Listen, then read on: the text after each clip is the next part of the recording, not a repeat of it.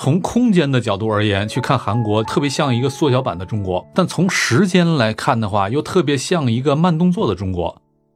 但是等到在海外见识了这些之后，他再来看大清，再来看自己的身份，就觉得很屈辱。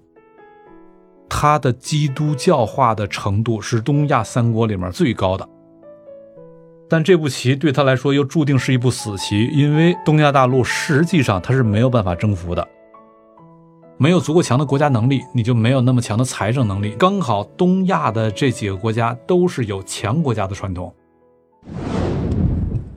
大家好，欢迎收听由大观天下志制作播出的播客《东腔西调》，我是何必。上一期我们和外交学院的施然老师一起聊了他去日本旅行的经历。那今天是我们列国志的第二期，依然是我们的近邻。我们和他一起来聊一聊他去韩国旅行的经历，以及他对于韩国这个国家的历史和文化的理解。施老师跟大家打个招呼。大家好，我是施展。那施老师，咱们是由近及远，一个一个说。上一期咱们聊了一衣带水的日本，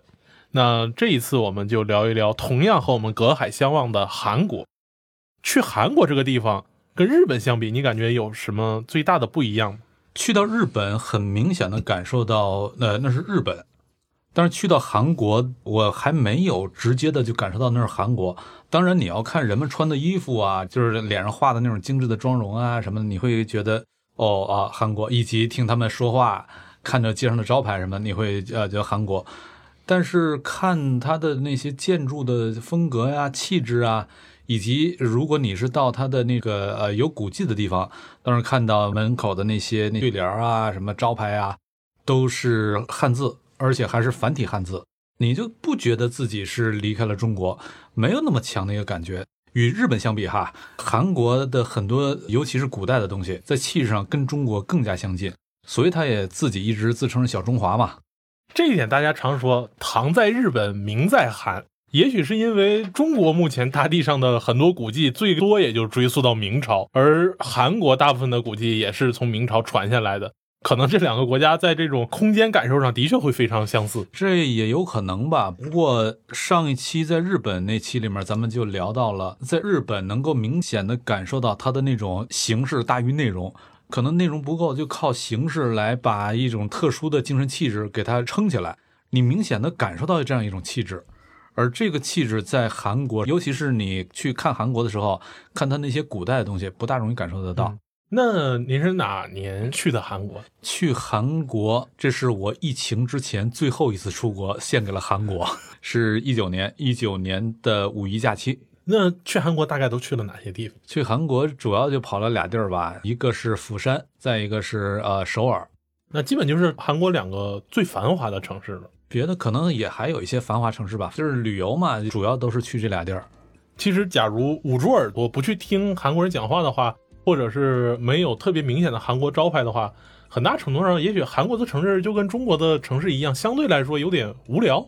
还行，我倒不会无聊，还挺好玩的。因为韩国咱知道这几年这个韩国的娱乐业特别发达。那娱乐业发达，不只是体现在它的电视上，体现在那些练习生上，也体现在它的城市里的各种消费线下的这种消费环境、消费场所，所以挺热闹，挺好玩的。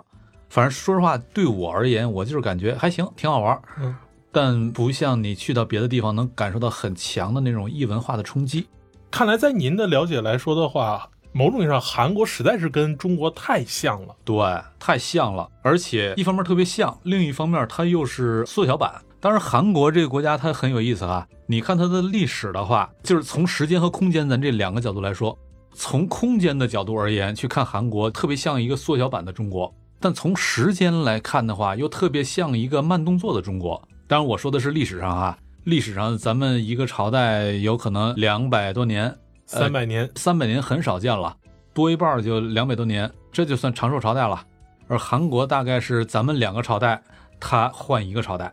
时间节奏上来说是一个慢动作版的中国，然后从空间结构上来说又是一个微缩版的中国。就比如我们去到首尔市中心的那个景福宫，对，景福宫，这就是相当于韩国的故宫嘛。但是你站在门口，你看它的那个城楼的大小，然后你进到里面去之后，你再看它里面的宫殿的大小，你觉得放在中国，如果做一个藩王的王府，可能也没有办法排在很靠前的位置，它的规模、它的体量。但是你看它整体的这种空间布局、结构、气质，又特别的是有这个中国的味道。这可能是因为这个李朝建朝以后，这个一向以士大为尊，而且特别士大主义，对对，而且这个万历朝抗倭援朝之后，这个更有再造之恩，所以他特别的恪守儒家礼法，而且在朝贡体系里面，它的确就只是个亲王的这个等级，所以它在建筑上的确是一个王府的级别，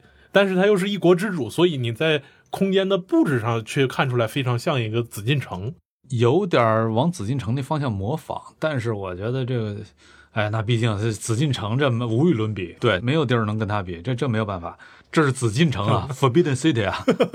呃，你去首尔还去了哪些地方呢？景福宫之外，首尔说实话我的印象不是特别深了。去了它的有名的几个大商场，去了它的博物馆，有印象的地方确实不是特别的多，特别的深，因为跟中国太像了。然后。应该是在战后吧，它又是这种跟中国也是一样大拆大建，呃，于是它的古迹剩的也不多了。嗯，这一点的确跟现在中国的这个结构的组成部分还非常像。去这个韩国故宫旅行呢，这是它文化部分；大商场呢，是它一个现代的经济的一个状况。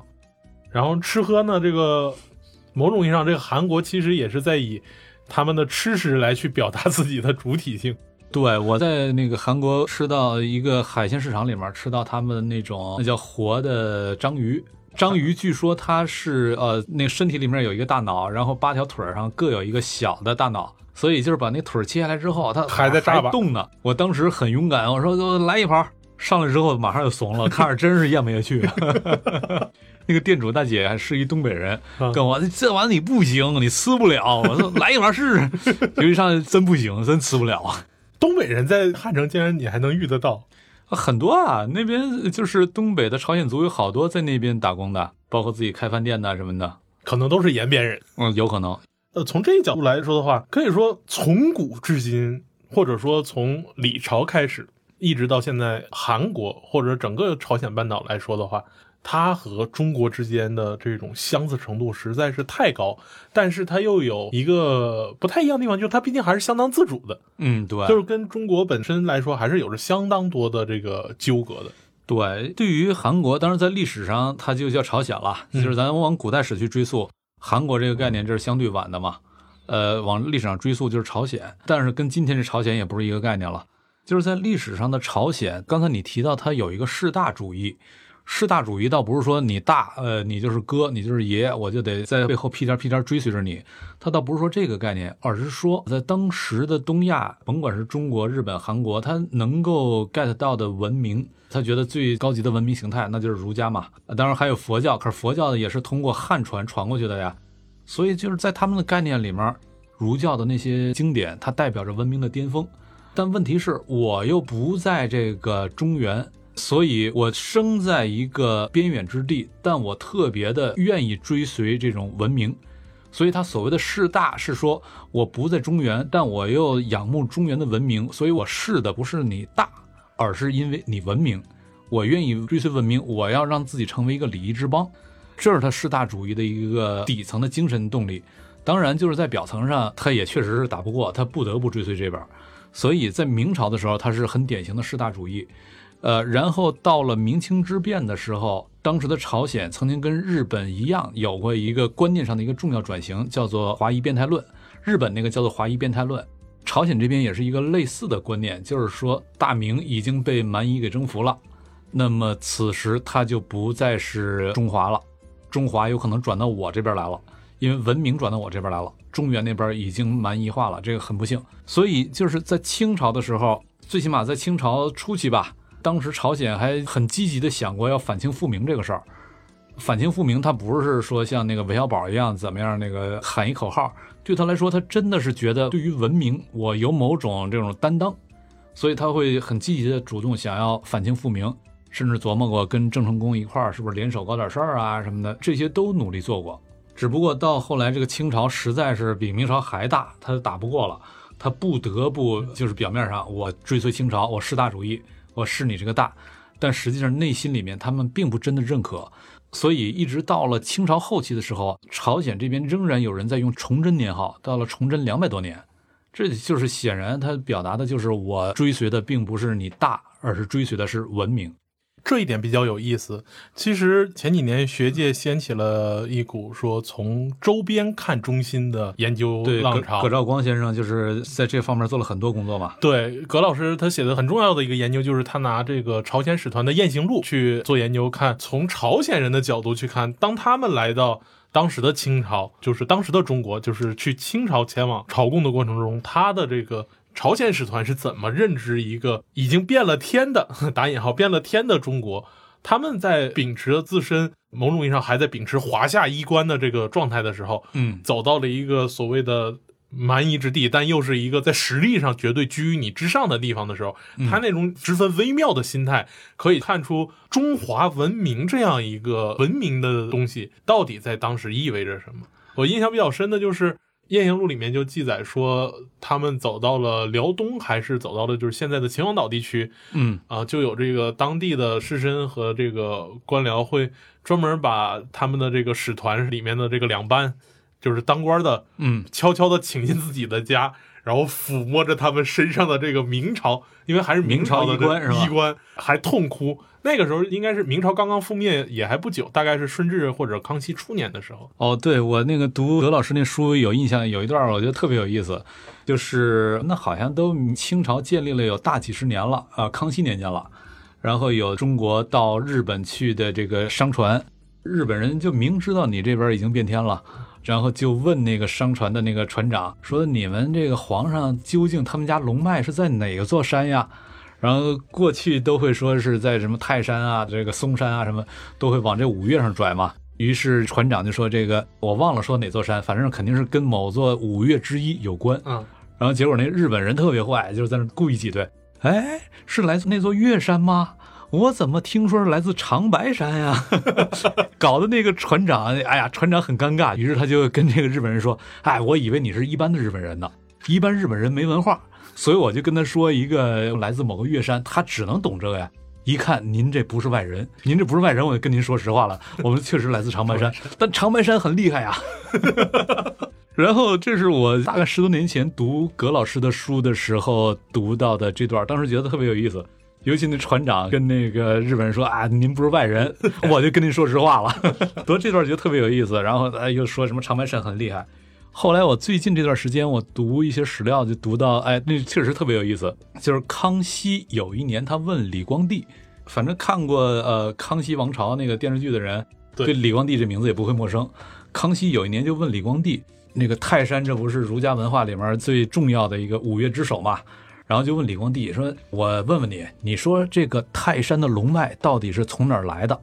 实际上，他所谓这个泰山龙脉从哪儿来，是指泰山它这个山地势上，它看上去是像是哪座山延伸过来的，然后这龙脉是怎么延伸过来的？呃，李光地说这个，我觉得是有可能华山或者北岳恒山从那边延伸过来的。就这样的话，岳跟岳之间连过来，这个事儿，这仍然是能够围出中原的一个大的正统性的疆域嘛？那康熙说不对，朕仔细研究了一下，泰山的龙脉不是来自华山，来自长白山，从长白山发源，然后往南走，又偏了西一点儿，中间是伊乌吕山。接下来又那个进了大海了，你没看从大连到这个山东半岛有一串岛，有一串岛，那就是龙它的脊背在海里忽隐忽现，忽隐忽现，然后登了陆，最后来到了泰山。所以这条龙脉头在长白山，尾在泰山。如果是按照这一套叙事逻辑的话，那长白山确实厉害了。的确是大清朝自家的说法。就是到底哪个山是啥意思、啥内涵、啥说法，这本来都是一套故事嘛。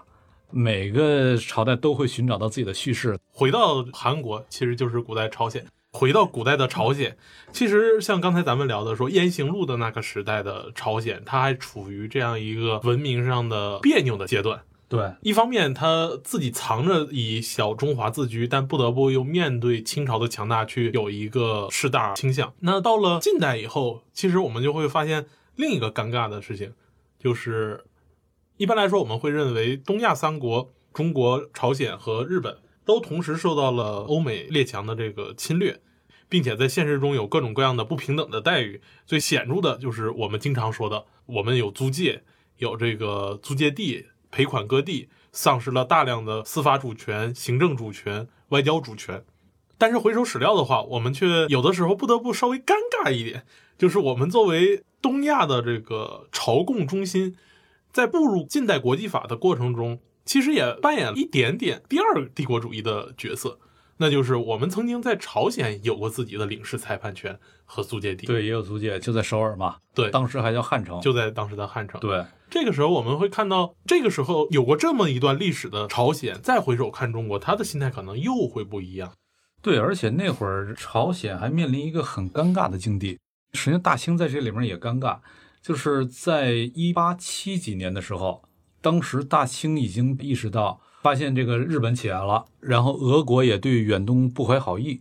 所以大清就觉得凭自己的力量很有可能保不住朝鲜，那怎么办？那很简单，在国内已经尝试过了，就是以夷制夷嘛，所以他就跟朝鲜说，你要跟别的国家，跟那些夷人、那洋人。跟他们尽可能的建立外交关系，把尽可能多的这些洋人的利益都引入到你的国家内部，让他们彼此掐起来，彼此打起来，最后反倒你能够保全自身。于是朝鲜就是在大清的这种指导下，他就开始跟各种西方国家建立外交关系。但是建立外交关系之后，这个在海外大清的大使和朝鲜大使彼此这关系到底怎么处，这就比较麻烦了，比较尴尬，因为大清觉得。你就一朝鲜，你一藩属国，你当然没资格跟我平起平坐了。所以你的大使到了驻在国之后，首先得到我们大清的使馆到这儿来磕头，磕完头之后，然后我们的大使再带着你的大使去见他们国家的外交部长，再去递交国书。一开始朝鲜的大使就这么做的嘛，结果把对面那个驻在国的外交部长给搞蒙圈了，说你朝鲜你到底是不是个国家呀？如果你是个独立国家的话，凭什么你要让别人带着你来啊？如果你不是个独立国家的话，你有什么资格跟我建交啊？而如果不用大清的大使带着去见外交部长的话，那对大清大使来说，朝鲜居然可以跟我平起平坐，这凭什么？没这道理啊！于是这个就大清跟朝鲜因此就是在海外做这种外交活动的时候，关系就特别尴尬。而反过来，朝鲜的大使在海外有了这一系列经历之后，以前他只面对大清的时候，他感觉这很正常嘛。我面对大清，我是藩属啊，我是属国呀，比你低一级，我要磕头，什么很正常啊。但是等到在海外见识了这些之后，他再来看大清，再来看自己的身份，就觉得很屈辱。于是他就开始有了某种想要独立、想要跟中国平等，有了这种诉求出现了。也就是说，对于大清来说，当时就处在一个很尴尬的境地，就是如果我不让你跟外国建交，我够呛保得住你；而你要跟外国建交，你就想独立了，我可能还是保不住你。就是怎么弄这事儿都搞不定。实际上，就是这种朝贡体系面对近代的主权国家体系的时候，它早晚会崩溃。在当时，只不过是大清面对这样一个不得不面对的要崩溃的状况。这让我想起咱们小时候一起看过的一个非常长的电视剧。大长今，明成皇后哦，那是你小时候看的，我可没看。那会儿你，我记得你还上小学是吧？初中，初中了。嗯，反正当时我还很看不上你，我说什么破电视剧，你也在那看？大院伟大人，什么玩意儿？有人管自己叫伟大人的吗？那这人得多不伟大呀，他才会管自己叫伟大人。那里面就非常有意思，他是以明成皇后为主角。那明成皇后在相当长时间里面主导了朝鲜最后几十年的政局，在这里面。我们就会看到，就像你说的，当国际秩序已经向朝鲜全部打开的时候，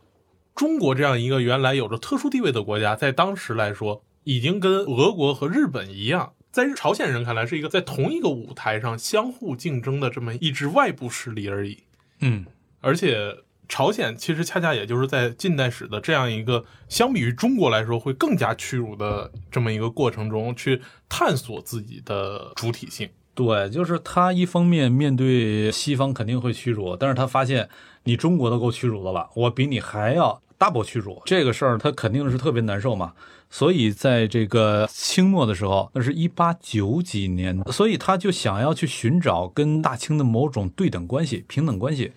可是依照过去的那种天下理念来说，只有中原这边，只有中国的这才叫皇帝。其他周边的那些都只能称王，所以朝鲜呢只能是个国王。而朝鲜国王意味着你跟吴三桂是一个级别，你面对皇帝的时候，永远你就不可能有一种平等的对等的身份。所以到了一八九七年，反正那会儿一八九四年甲午海战，大清被日本给打败了。马关条约以后，日本要求中国承认朝鲜独立。对，然后到这会儿，就是整个东亚的朝贡体系彻底的天崩地裂。呃，于是朝鲜就说：“那我要有一个对等的身份，怎么有呢？”于是朝鲜的国王在一八九七年称帝。就是他称帝的时候，当然他内部有很多人，他是很赞同这个称帝的，说我们就是应该称帝，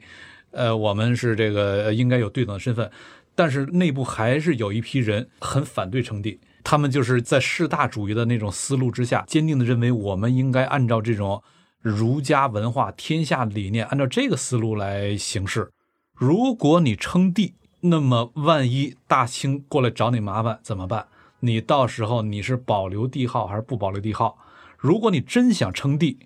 你要坚持保留帝号，那有本事你入主中原；不入主中原，你偏居一个这个半岛上，你称什么帝啊？这在今天可能咱们在这种民族国家、民族主义的观念之下很难理解的一种思维方式。但当时朝鲜有一批士大夫，就是坚定的这么认为：我们必须得从天下的角度出发来思考问题，是天下只能有一个皇帝。这个皇帝就在中原，如果你不入主中原，你自己称帝，这就是伪帝。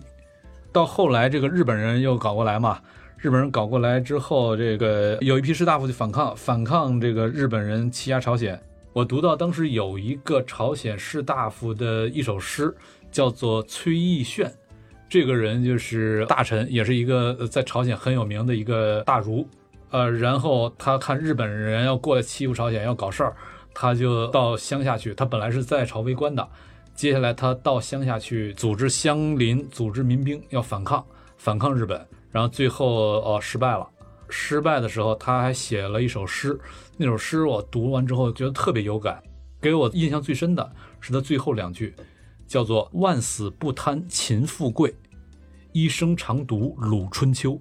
万死不贪秦富贵，就是他把日本形容成这个暴秦嘛。对你像秦国一样很强大，但你太残暴，所以就算你强大，就算你把我打败了，你统一了天下，你仍然是个暴君，你没有统治的资格。所以我就算万死，我也不贪图你的富贵。万死不贪秦富贵，一生常读鲁春秋。鲁春秋什么概念？孔子作春秋而乱臣贼子惧。鲁国的春秋就是用来为天下立规矩的大立法者，所以我一生要研读的、要谨遵的、要奉行的是这种真正的天下的大道。所以万死不贪秦富贵，一生常读鲁春秋。这一句诗读完之后，真是感觉顶级的士大夫，绝对顶级士大夫，不愧是小中华。但是说到这一点，我倒是觉得小中华这样一个文明自信，反倒给朝鲜的早期的近代化添上了某种羁绊。因为按理说，朝鲜的体量，某种意义上，它可能在当时来说还要比日本还小。现在也比日本小。对，而且它相对来说也是个单一民族。假如它要是有日本人那样所谓的形式大于内容，就是它的文明核心没那么强，而只是追求更加强的形式，它不需要在特别强的文化内核的时候，它可能会更好的转。说实话，我感觉现在就是啊，现在那些韩剧，你觉得有内容吗？当然，这说的不准确啊。就是最近这几年，韩国出了一系列水准非常非常高的电影。我是说，这个我的印象停留在十几二十年前的那些韩剧，哪有什么内容啊？你就是半个月不看，然后那个再捡起来看，照样还能追得上它的剧情。呃，演了十集，没有任何剧情推进，那全都是形式，没有内容。所以有巨大的商业成功，所以你在初中的时候才能看得懂这什么明成皇后，适合你当时的理解水平。那说回来。日本的转型非常成功，按理说类似的朝鲜这样一个比较小的单一国家，它转型应该像日本一样更加的轻熟。但是确实是跟你刚才说的那个一样，就是小中华这样一个自我认知有可能构成它的某种羁绊。对，正像你说的，像崔一炫这一波人，其实在朝鲜王朝最后的几年和这个大韩帝国的很短暂的时间里面。朝鲜的朝内始终是开化派跟士大派的两拨人在互相的争扯。对，而开化派这一边更麻烦的是说，它不像中国如此地大物博，它可以吸引到足够多的狼子野心的列强。嗯，都在我这里面去相互争夺。而朝鲜这个地方太小，它能够聚集起来的只有聚集起来的两头虎一匹狼，就是只有中国、俄国和日本，英国后来也有所参与但很勉强。啊，对，毕竟你这儿的商业利益太小了嘛，英国最看重的是商业利益，所以就是这个士大派和开化派在这儿，就是开化派他就没有太多的外力可以借助。然后士大派，他就是像崔一炫这样，你会觉得非常感佩他的这种骨气，但确实他是没有任何现代化的可能性。他是逆历史潮流而动，他是不可能成功的。但是开化派来说，它能援引的力量，一个是俄国，一个是日本，没有一个像英国那样只求商业利益不要领土的。啊，对，所以就是朝鲜在近代就是非常悲催的一个状态，也是在这个意义上，就是我呃觉得这里面有一个特别值得玩味的东西。刚才咱谈到日本，它形式大于内容，但它这个形式它还是有某一个东西用来支撑的，就是说我和魂，嗯和魂扬才，这个和魂。他用合魂这个东西来定义自身，定义我是谁，也就是说，他通过合魂，他可以找到某种自己的精神主体性。而中国这边就是通过儒教、通过传统文化来找自己的精神主体性，但朝鲜这边就比较麻烦。首先，他没有合魂，然后如果仍然用儒教来找自己主体性的话，那你就应该作为中国的一部分啊。最起码就当时来说，你就应该作为中国一部分啊，你就没有精神主体性啊。可是他又想要寻找到自己的精神主体性，他又找不到他所需要的精神资源，所以有一个很有意思的东西，就是朝鲜以及现在的韩国，它的基督教化的程度是东亚三国里面最高的，因为它在传统文化里面找不到自己的精神主体性，它又不像日本那样有一个和魂这样一个内涵，他只好寻找另外一个东西。因为所谓的精神主体性，首要的目标是什么？首要目标是把我跟你区分开，只要我跟你不一样，找到这种差异化，找到这种差异性的标识，我是谁，这东西就好建立了。所以他既然内向的找不到什么太多的精神内核，他只好向外去寻找。向外，那在当时看上去最文明的就是基督教嘛，所以他的基督教化的程度是东亚三国里面最高的。到今天，韩国好像有百分之八九十的人都是基督徒。这一点比较有意思，就是两千一一零年代以后的很多韩国的古装电影，它大部分的时候是一个比较架空的故事，嗯，呃，背景都发生在李朝。但是在这些故事里面，基督教会成为一个比较重要的因素。这个啊重要的因素不是说它是以某种侵略的样式出现的，嗯，而似乎是以一种有点类似荷兰人给日本传播蓝学的那种。因为当时在李朝朝鲜的时候，依然有少量的西方的基督徒在朝鲜传教。嗯，他们在电影里会把这些传教士和受这些传教士影响的朝鲜人视为一个本国现代化的开端，就尝试将自己的一个现代历史的叙事追溯到这个上面去，去尝试讲说这些传教士和有益于去探索未来、探索未知世界的勇敢的朝鲜人，共同的塑造了我们现在的韩国的一个发展的源头。哦，这个有意思，这个我从来没有注意到过。当然也是因为我不看韩剧啊，就是他现在的历史片儿都会把这个基督教这个要素，呃不呃不是都就很很少，但有几部你能看到这种、哦这种倾向。就是基督教在里面是一个特别值得玩味的角色。对，就是他试图在塑造说，有点类似像拿中国来比喻的话，就是他们一直在说朝鲜至少在一八四零年以前不是一个闭关锁国的哦，状态。哦哦，这样，所以就是朝鲜，它实际上在近代被周边几个大国压制着，呃，日本啊、中国呀、俄国呀几个大国压制，然后它在精神上又始终欠缺自己的精神内核，欠缺精神主体性。可是他要渴望寻找这东西，缺啥补啥嘛，所以他最后的结果是朝鲜实际上在今天那个朝鲜半岛分成南北两个国家，但这个两个国家我们都能感受到它超强的民族主义的这种气质，民族主义的诉求，甭管是在今天的北边的朝鲜还是南边的韩国，咱们都能感受到这个东西，实际上可以把它一直追溯到近代的朝鲜。而且近代朝鲜上，在东亚三国里面来说的话，它是唯一一个被彻底曾经灭国的一呃，对个政权，。彻底殖民过。对，呃，彻底殖民过这个话题，实际上这就关涉到从一九一零年的日韩合并，一直到一九四五年八月十五号日本投降，朝鲜光复，对，中间有三十五年的时间，三十五年的时间是彻底灭国了。当然，在此之前也有十多年的时间，就是呃，名义上没有灭国，实际上跟灭国也差不太多。监护统治，对，监护统治，这还是这个日本宪法之父伊藤博文发明出来的。他也去当过这个朝鲜总监嘛？对。那么就是这里面有一个，我觉得在东亚历史上，大概就是这几个国家都会有一点避讳来谈的一段历史，就是满洲国的历史，因为这段历史它很难定性。我是说，在现有的这种正当性叙事的逻辑之下。这段历史很难定性。其实现在就谈满洲国会稍微有点早。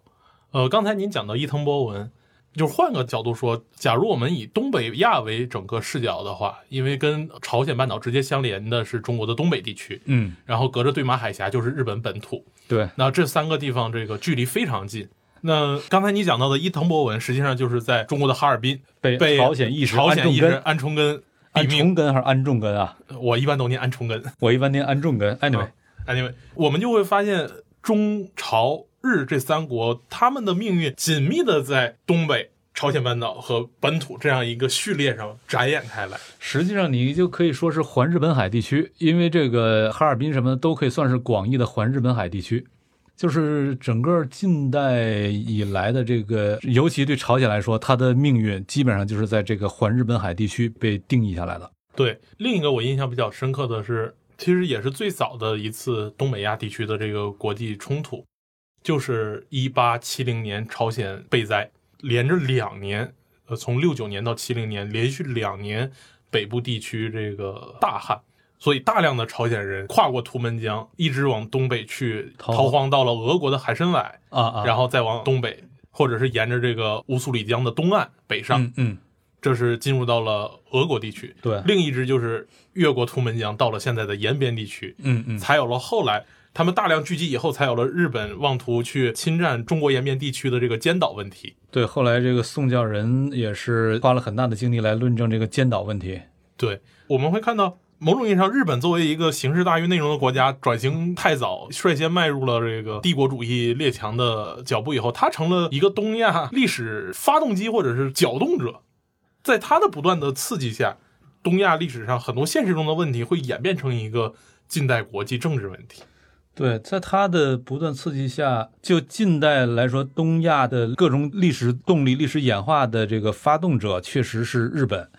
然后，这个就是对中国来说很屈辱、很不幸、很悲哀的一个事儿，是中国的东北成了这段历史它不断展开的一个试验场。这个试验场它的最高峰时期，差不多就是满洲国时期。这对中国来说是非常屈辱的一段历史。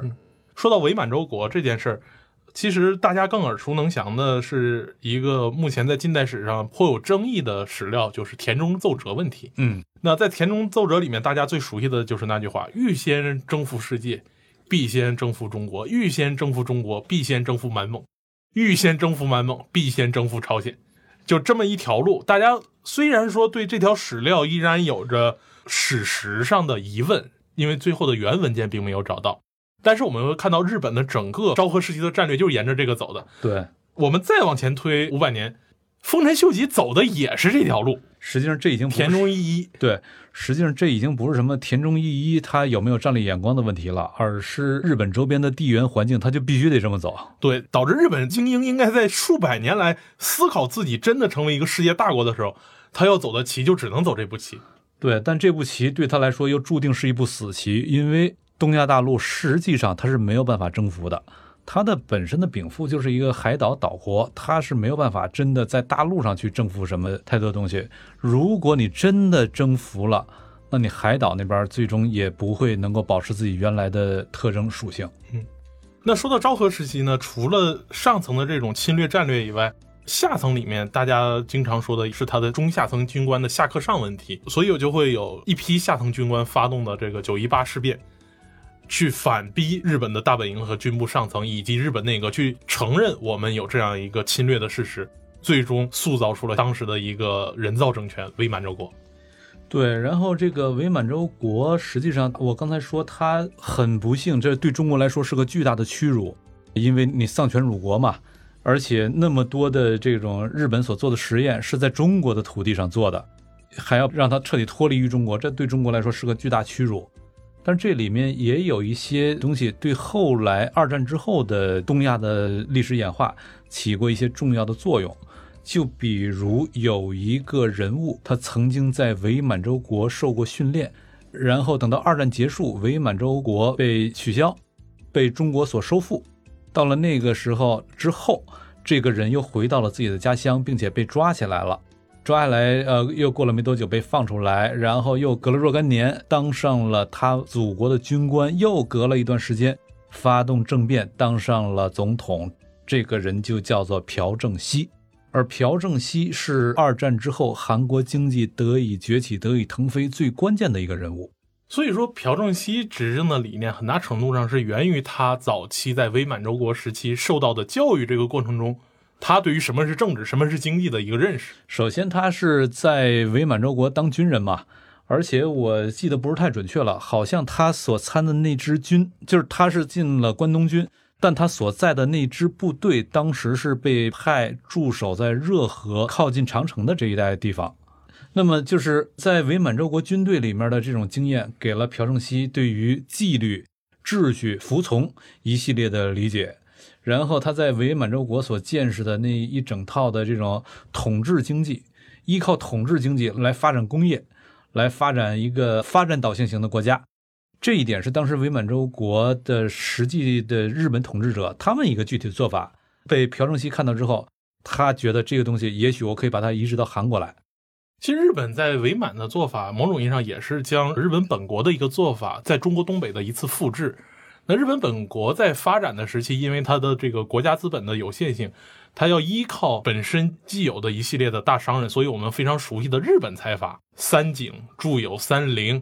这些老派的财阀去发展本国的这个经济，某种意义上，日本在扶植民间大财团去发展本国的工业，而日本的中下层军官以及中下层的这个经济学家又将日本的这一套以国家政策的形式复制到了伪满洲国，所以我们会经常说，呃，满铁、满碳这样的，就是一个行业有一个大的托拉斯的这样一个对政府所支持的一个大财阀，对，而朴正熙又把这个学到了韩国。对，所以我们现在非常熟悉的现代、三星，对这些又是一个大财阀，乐喜金星什么都是这么乐天，对，这都是这么发展起来的。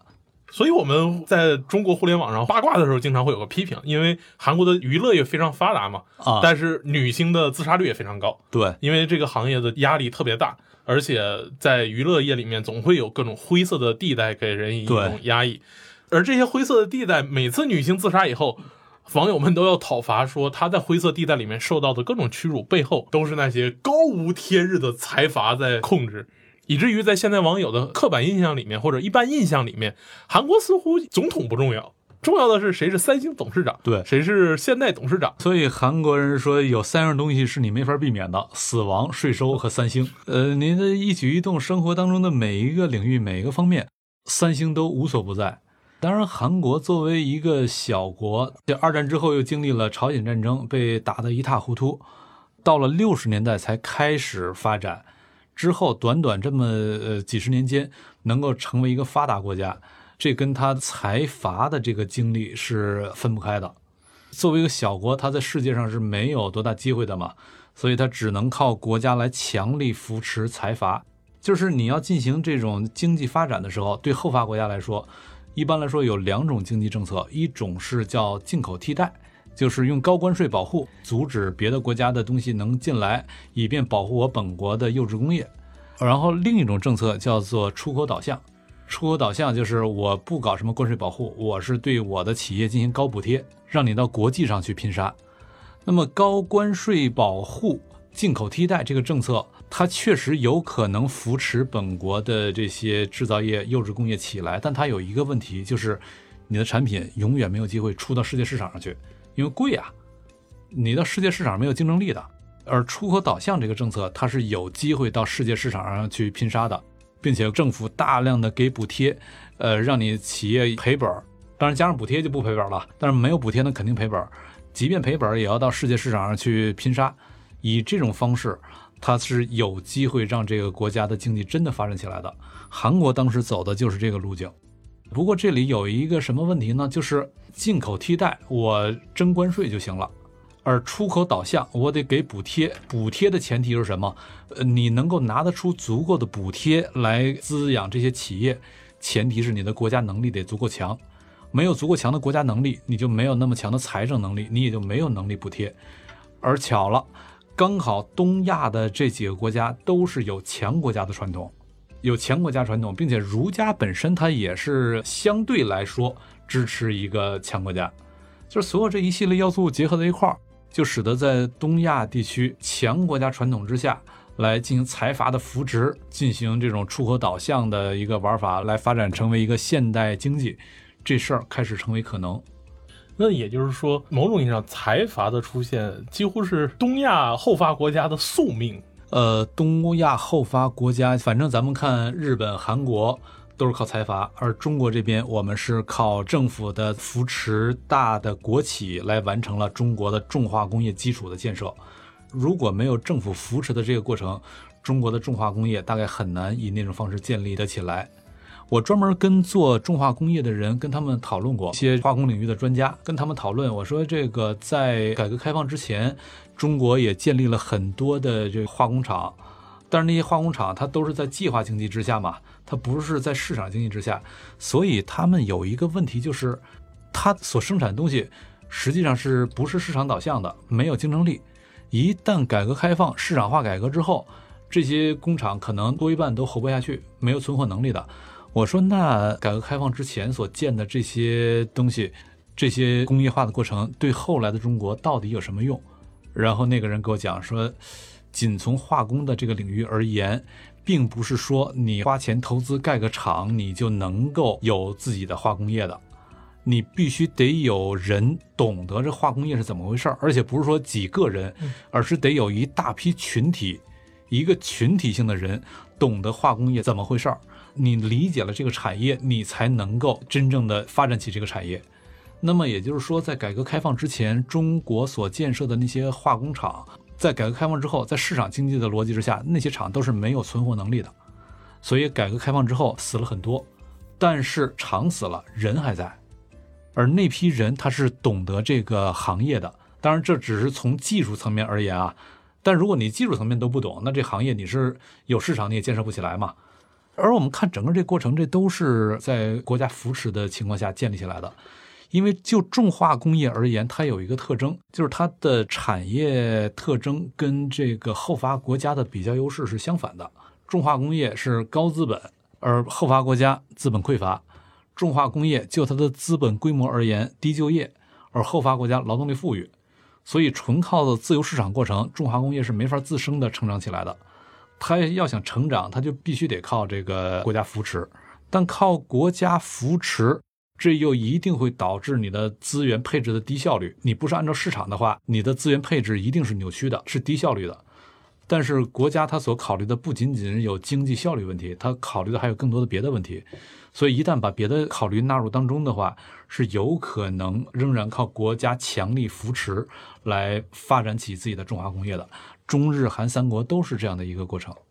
所以我们会看到一个非常奇特的景象：全世界以国家单位来说，它的工业门类相对比较齐全的发达国家，一方面是在资本主义先发地区的欧美，嗯，那是一个像英法德意啊，美国，对。这些，这是一个老牌云集的对。先发国家；而另一个地区则是在十九世纪末还相当落后，并且遭受了相当。相当屈辱、屈辱和苦难的东亚地区，对成长起来的一系列国家和地区，无论是中日韩三国，还是中国的台湾地区，包括再远一点的像新加坡这样华人主导的国家，我们都能看到，在这个国家和地区内，相当程度上高度发达的工业水平、工业体系。就是其他地区，它也可能会有自己的工业，但是它的工业不成其为一个体系，它里面的产业部门是有很多缺环的。有缺环实际上也没有问题，就是你也能发展，你从别人那儿买来那个你缺的那些东西就行了。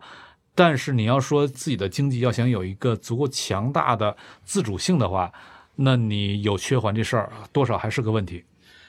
而且东亚地区的各个工业体系，并不只是一个内循环的体系，对它相当程度上都在世界市场上有拿得出手的东西。对对。这一点上来说，似乎跟儒家本身的一个世界心态有着非常强的关系。他要追求某种第一，无论是像日本、像中国或者像韩国，他对这个方面都是有相当强的追求的。嗯嗯嗯。对，所以这就是咱们聊了这么多，从古代的朝鲜，他的这种小中华的心态，然后到后来这个华裔变态等等这样的一个历史过程，一直聊到当下，聊到现代，聊到韩国财阀等等，聊到所有这些，呃，然后我就想起我前一阵儿看到的一篇文章，当时看完也是很感慨，